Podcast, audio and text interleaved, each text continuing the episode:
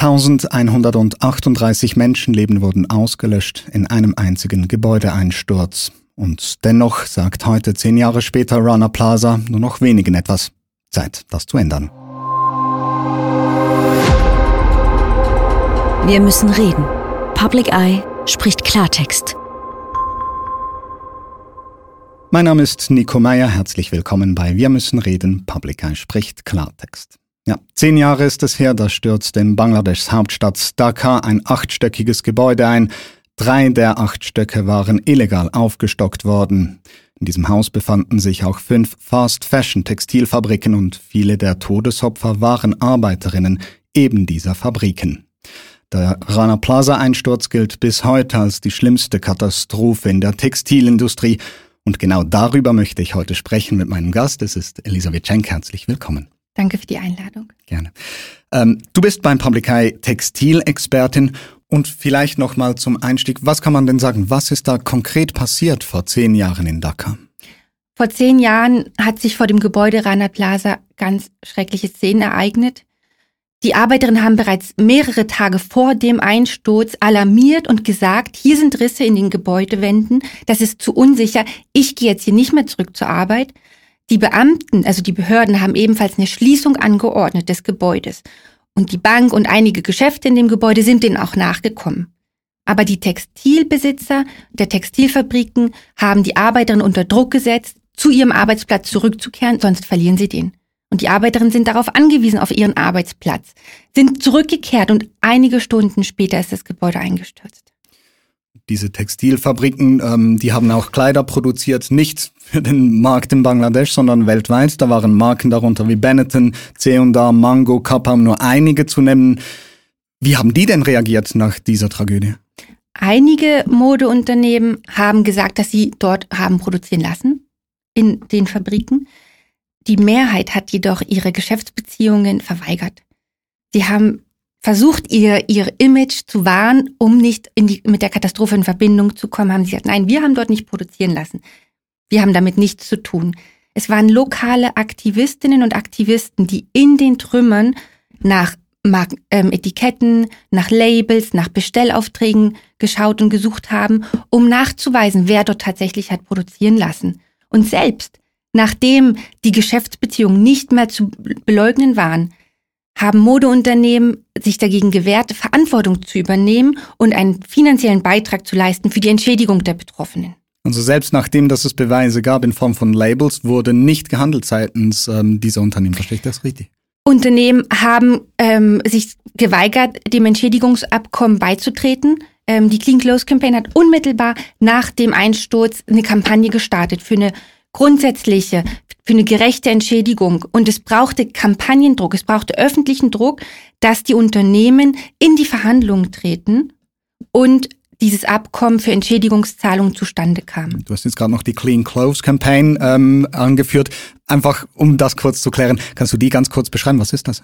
Die Clean Clothes Campaign ist ein internationales Netzwerk von über 250 Organisationen, NGOs, Gewerkschaften, Konsumentinnen-Schutzorganisationen, die sich seit über 30 Jahren für bessere Arbeitsbedingungen in der Textilindustrie einsetzen. Mhm. Damit nehme ich an, auch für die Überlebenden des äh, genau. Einsturzes des Rana Plazas Gebäudes. Und eben zehn Jahre danach gibt es nun Interviews auch aus Bangladesch, die wir erhalten haben, respektive machen konnten. Hören wir doch kurz rein in dieses Video. Seit dem Rana Plaza Unglück geht es mir überhaupt nicht gut. Es geht mir gesundheitlich schlecht. Ich habe keine Arbeit, kann mich nicht ernähren und mein Gesundheitszustand verschlechtert sich immer mehr. Beim Einsturz des Rana Plaza verletzte ich mich am Kopf und am unteren Teil meines Körpers. Von außen betrachtet denken die Leute, dass ich in Ordnung sei. Was sie nicht sehen, ist, wie sehr ich unter Kopfschmerzen und Ohnmachtsanfällen leide. So viele Arbeiterinnen in der Fabrik hatten Verletzungen. Manche kann man sehen, manche nicht. Viele Arbeiterinnen sind immer noch traumatisiert. Einige haben ihre Beine, Füße und Hände verloren. Den meisten von ihnen geht es nicht gut. Ich wünsche mir, dass das, was uns Arbeiterinnen im Rana Plaza passiert ist, keiner einzigen Arbeiterin mehr zustößt. Ich möchte, dass sich die Sicherheitsstandards ändern und dass die Arbeiterinnen in diesen Gebäuden sicher sind. Es heißt ständig, du bist ein Rana Plaza-Opfer, du hast viel Geld verdient. Aber in Wirklichkeit habe ich nur 336 Dollar erhalten. 467 Dollar wurden als Gebühren abgezogen und mir blieben 336 Dollar. Soll das eine Entschädigung sein? Wir verlangen nicht viel. Wir wollen einfach nur ein normales Leben führen können.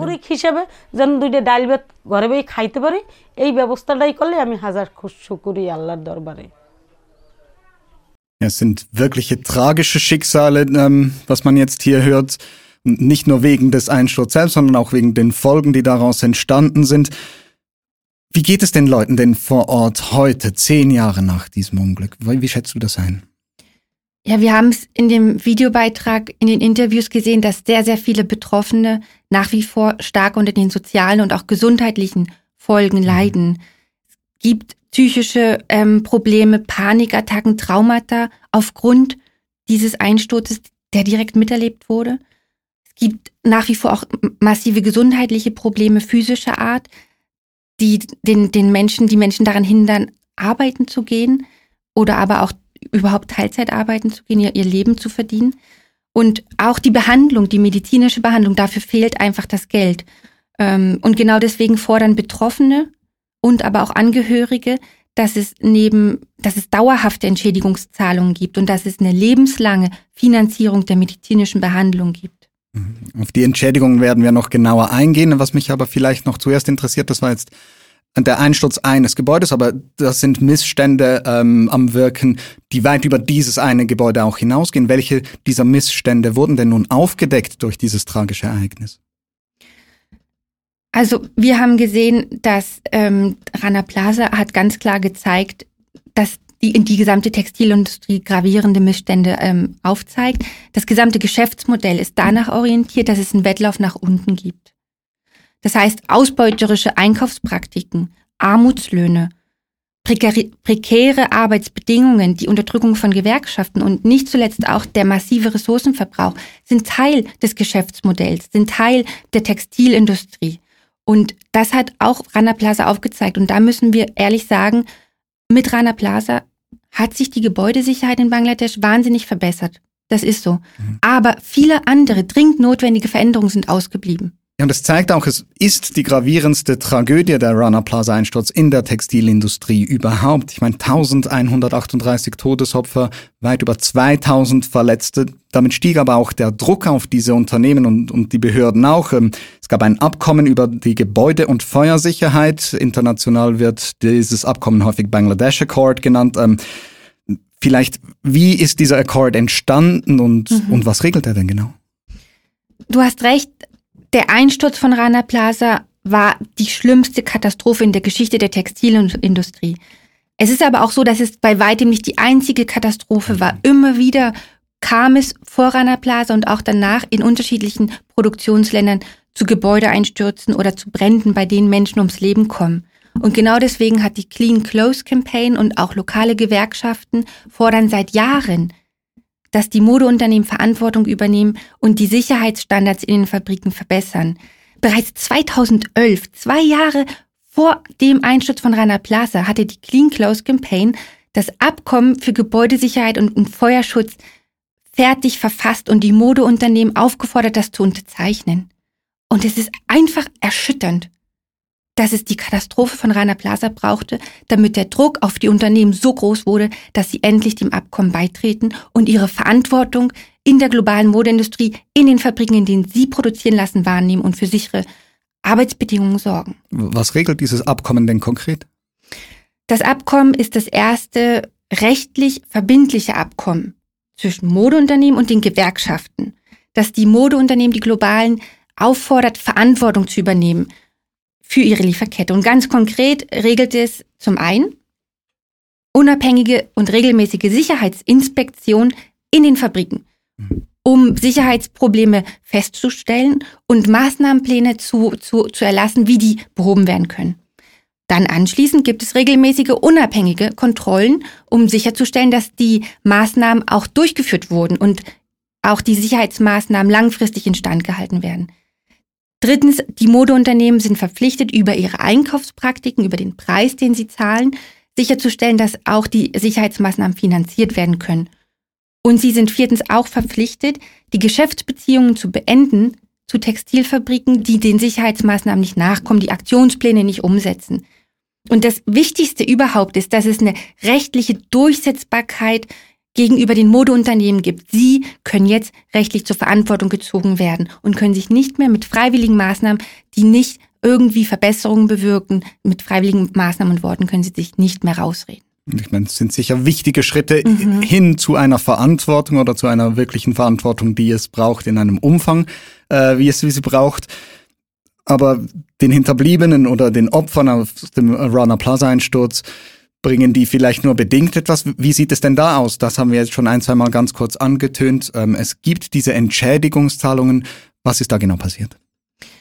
Also auch, ähm, wie ich schon gesagt habe, die Clean Clothes Campaign hat gerade sofort nach dem Einsturz des ähm, ähm, Gebäudes von Rana Plaza angefangen mit der Kampagne für eine grundsätzliche, für eine weitgehende, für eine gerechte Entschädigung. Und das Ergebnis war, dass es zu Verhandlungen kam und die Unternehmen dem Abkommen beigetreten sind. Das ging recht schnell. Aber es brauchte weitere zwei Jahre Kampagnenarbeit und öffentlichen Druck, damit das Geld, das in dem Abkommen geregelt wurde, auch bezahlt wurde, dass, damit die Unternehmen das dann auch überwiesen haben und den Betroffenen zugutekommt oder auch kam. Das Problem ist, dass die Entschädigungszahlungen zu gering sind, auch für lokale äh, Verhältnisse in Bangladesch. Und das hat zwei Gründe. Zum einen gab es Entschädigungen für den Einkommensausfall. Aber mhm. nicht für, es gab kein Schmerzensgeld. Wie wir jetzt sehen, Traumata, psychische Probleme, aber auch der Verlust von Familienangehörigen, es gab kein Schmerzensgeld dafür. Mhm. Zweite Problem ist, dass sich die Berechnung der Entschädigungszahlungen auf den niedrigen, viel zu niedrigen Armutslöhnen basiert.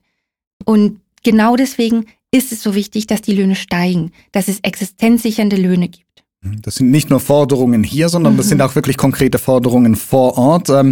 Auch bei den, vor allem bei den Gewerkschaften vor Ort mhm. in Dhaka. Ähm, wir haben hier ein weiteres kurzes Video ähm, einer Gewerkschafterin vor Ort. Das ist Mariam. Wir hören ganz kurz rein.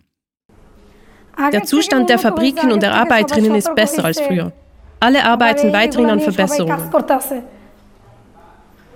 Die Fabriken müssen sich den Zustand der Gebäude ansehen und alle Schäden sofort beheben.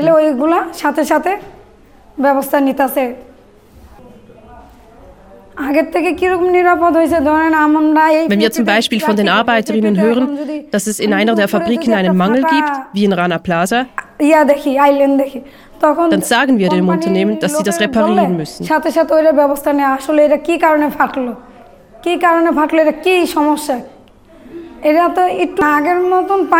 Die Arbeiterinnen bekommen etwas mehr Lohn als vorher. Aber selbst wenn sie mehr kriegen, der Druck in den Fabriken ist schlimmer geworden. Die Kosten für Miete, Rechnungen, Lebensmittel, die Ausbildung der Kinder, mit all dem haben die Arbeiterinnen zu kämpfen. Eben auch mit diesem zusätzlichen Geld die Lebenserhaltungskosten, die steigen. Das ist etwas, das wir auch in der Schweiz mhm. erleben, aber gerade in einem Land wie Bangladesch, ähm, das sind ganz andere Kategorien, was da passiert, oder? Ja, das ist so. Und ähm, in, in Bangladesch kommt noch hinzu, dass die Lohnverhandlungen zur Erhöhung des Mindestlohns gerade mal alle fünf Jahre stattfinden. Das ist viel zu selten, um jetzt zum Beispiel auch der massiven Inflation gerecht zu werden, aber auch generell ist es viel zu selten. Was sind denn vielleicht auch die Auswirkungen all dessen, was nach Rana Plaza passiert ist, auf die globale Textilindustrie? Es wird ja nicht nur in Bangladesch werden Kleider produziert, obwohl es ein sehr großes Produktionsland ist. Hatte das Auswirkungen? Also die Katastrophe von Rana Plaza hatte unmittelbar direkte Auswirkungen, jetzt mal auf Bangladesch bezogen, ähm, für die Sicherheit von Bangladesch. Mhm. Oder vielleicht besser noch gesagt, nicht die Katastrophe, sondern das Abkommen selber, was im Zuge der Katastrophe, Bangladesch Accord, der im Zuge der Katastrophe endlich von den Modeunternehmen unterzeichnet wurde. 1600 Fabriken sind seitdem sicherer. 2,5 Millionen Menschen profitieren direkt davon, also Arbeiterinnen, die sichere ähm, Arbeitsplätze haben. Weil der Akkord so wichtig ist, hat die Clean Clothes Campaign, haben lokale Gewerkschaften Kampagnenarbeit gemacht, um es auch auszuweiten auf andere Länder. Und da kann ich von einem ganz großen Erfolg erzählen. 2021 kam endlich der internationale Akkord, das internationale Abkommen für Sicherheit und Gesundheit trat endlich in Kraft. Und das übernimmt eigentlich die wesentlichen grandiosen Elemente des Bangladesch-Akkords und ermöglicht zusätzlich die Ausweitung auf andere Länder. Und von einem, vor drei Monaten im Dezember 22 wurde, kam jetzt die großartige Neuigkeit, dass in Pakistan ebenfalls das Akkordmodell umgesetzt wird. Es gibt einen Pakistan-Akkord. Das heißt, es gibt Erfolge, aber wir müssen weitergehen. Es braucht noch viel mehr Länder, in denen das Akkordmodell übernommen wird. Und internationale, globale Modeunternehmen sind aufgefordert, den internationalen Akkord zu unterzeichnen und sich einzusetzen, ihre Verantwortung zu übernehmen für die Sicherheit. Jetzt ist es zehn Jahre her seit mhm. dem Einsturz von Rana Plaza. Ähm, es ist eine Zeit, da kommt natürlich auch wieder die Aufmerksamkeit auf diese Tragödie. Ähm, das könnte Hoffnung machen, macht es aber eben auch nicht allen. Auch hier haben wir noch mal ein Video. Alle Opfer und Arbeiterinnen, die im Rana Plaza waren, sind zu Produkten für bengalische und ausländische Journalisten geworden. Von Dezember bis zum Jahrestag am 24. April erhalten wir etwas Aufmerksamkeit. Und ab dem 25. April interessiert sich niemand mehr für uns. কেউ চেনে না এটা আমাদের প্রোডাক্ট হিসেবে বাইরেও নিয়ে যায় সাংবাদিকও সারা দেখায় কিছু করে না বাইরের লোকেরা বাইরেও আমাদের জন্য কিছু করতে Die Käufer tun nichts, sie üben keinen Druck auf die Regierung aus, die die Veränderungen herbeiführen könnte, die das Leben der Arbeiterinnen verbessern würden. Ich möchte, dass diese ausländischen Unternehmen, die in Bangladesch Kleidung herstellen, ihre Verantwortung wahrnehmen und hinschauen, wie die Kleidung hergestellt wird und wie die Arbeiter Arbeiterinnen behandelt werden. Sie müssen wirklich wissen, wie es den Arbeiterinnen geht, die ihre Kleidung herstellen. Ja, auch sie fordert die von dir angesprochenen größeren Verantwortungen der einzelnen produzierenden Unternehmen. Wie kriegen wir die hin? Auf mehreren Ebenen müssen wir da eigentlich anfangen zu handeln. Wir sehen zum einen Mindestlohnverhandlungen aktuell jetzt im Herbst wieder. Und ähm, aktuell liegt der Mindestlohn in Bangladesch bei 70 Franken umgerechnet. Das ist mhm. viel zu, viel zu wenig, um davon überleben zu können. Das haben wir auch vorhin im Interview von der Gewerkschafterin Mariam auch schon gehört. Die Mindestlohnverhandlungen, äh, Mindestlohnforderungen der Gewerkschaften liegen aktuell bei 200 Franken. Sie sagen, mindestens auf 200 Franken sollte der Mindestlohn erhöht werden. Und die Fabrikbesitzenden sagen, sie können sich das nicht leisten. Gleichzeitig haben die globalen Modeunternehmen haben die Mittel, um einen Lohn zum Leben in ihrer Lieferkette zu ermöglichen. Und deswegen fordern wir von den globalen Modeunternehmen ein öffentliches Bekenntnis dafür, dass sie eine signifikante Mindestlohnerhöhung mittragen und nicht aus dem Land gehen und woanders produzieren lassen, sollte der Mindestlohn von Bangladesch auf 200 Franken steigen. Das ist so ein bisschen auf der lokalen Ebene und in Bezug auf die Unternehmen. Gleichzeitig haben wir auch gesehen, zeigt auch Anna Plaza, Freiwillig verändert sich wenig. Freiwillig handeln die Firmen einfach viel zu wenig. Und wir sagen, es braucht staatliche Regulierungen. Wir hier auch in der Schweiz müssen anfangen zu handeln und wir fordern als Public Eye von der Politik, ganz konkret vom Bundesrat, gesetzliche Maßnahmen. Leitplanken, die die ähm, eine mehr Verantwortung, mehr Transparenz in der Textilindustrie einfordern und umsetzen. Wie könnten denn solche Leitplanken aussehen oder wie sehen die Forderungen denn konkret aus? Ganz konkret zum Beispiel müssten Modeunternehmen sicherstellen in der eigenen Lieferkette, dass sie existenzsichernde Löhne ermöglichen über die Erhöhung ihrer Einkaufspraktiken, also ihrer Einkaufspreise. Das ist ein Beispiel. Ein anderes ist, dass sie sicherstellen müssen, dass die Menschen und Arbeitsrechte in ihrer Lieferkette gewahrt werden, dass sie Sorgfaltsprüfungen haben und den Pflichten auch nachkommen und so sichere und gute Arbeitsbedingungen sicherstellen. Nun ist gerade bei uns zum Beispiel in der Schweiz ein nachhaltiger Kleiderkonsum etwas, was sehr vielen Leuten bewusster wird. Man versucht, das anzustreben. Kann man denn sagen, hat das auch einen Einfluss auf die Sicherheit gerade in den produzierenden Ländern?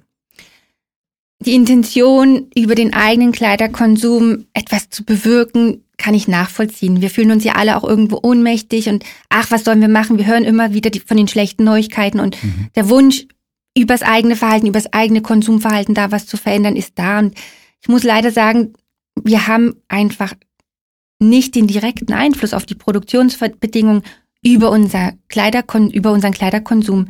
Sind die Unternehmen, die globalen Modeunternehmen, die entscheiden, wo sie produzieren lassen. Mhm. Und diese Entscheidung richtet sich häufig nach den Kriterien der günstigsten Preise. Dass es möglich ist, so schnell wie möglich, so viel wie möglich, zu so niedrigen Preisen wie möglich produzieren zu lassen. Und ich stelle mir dann auch vor, also einfach so als Gedankenmodell, wenn ich dann sage, gut, ich, produ ich kaufe jetzt nichts, das in Bangladesch produziert wurde, sondern kaufe vielleicht tatsächlich ein Schweizer T-Shirt. Für die Arbeiterinnen und Arbeiter in Bangladesch hat ja das dann vielleicht auch wieder Konsequenzen. Zerstören wir dann nicht auch gerade in Regionen der Welt vielleicht Jobs, wo sie wirklich auch dringend nötig sind? Zerstören wir Jobs? Sollte es, sollte das die Frage sein? Oder sollten wir nicht vielleicht eher uns fragen, welche Arbeitsbedingungen zerstören Menschenleben? Guter Punkt. Welche Arbeitsbedingungen ermöglichen ein, ein, ein, ein decent life, ein, ein Leben in Würde?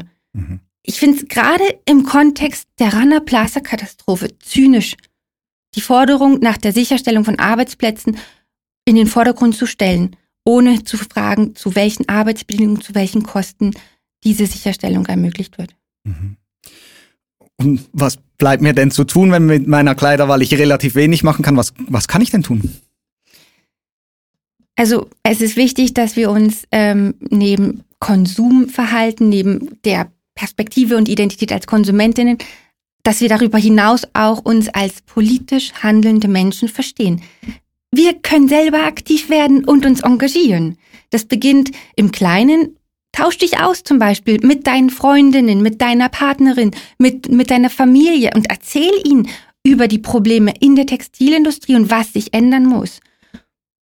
Du kannst natürlich auch die Kampagnen, die Bemühungen, die Aktion von der Clean Clothes Campaign, von Public Eye oder anderen Organisationen unterstützen, die direkt mit ihrer Arbeit für bessere Arbeitsbedingungen kämpfen. Und nicht zuletzt, du kannst selbst aktiv werden. Organisiere doch mal eine Infoveranstaltung oder eine Aktion, um auf die Missstände aufmerksam zu machen, wie das die vielen tollen Regionalgruppen von Public Eye machen. Also ich, ich weiß nicht, ich finde, wir wollen Wandel, aber da müssen wir auch dafür selber aufstehen und uns bewegen, hier und jetzt. Sehr schön gesagt. Danke vielmals, Elisabeth Schenk, dass du hier warst und für diese Einblicke rund um Rana Plaza und was das alles ausgelöst hat auf all diesen Ebenen. Danke herzlich. Danke dir. Ja, und wenn dir das jetzt noch nicht gereicht hat als Information, dann findest du im Link in der Beschreibung auch ein Dossier zur Textilindustrie, auch zur Clean Clothes Campaign. Dort findest du alle wichtigen weiteren Informationen. In diesem Sinne, danke herzlichst für die Aufmerksamkeit. Wir müssen reden. Public Eye spricht Klartext.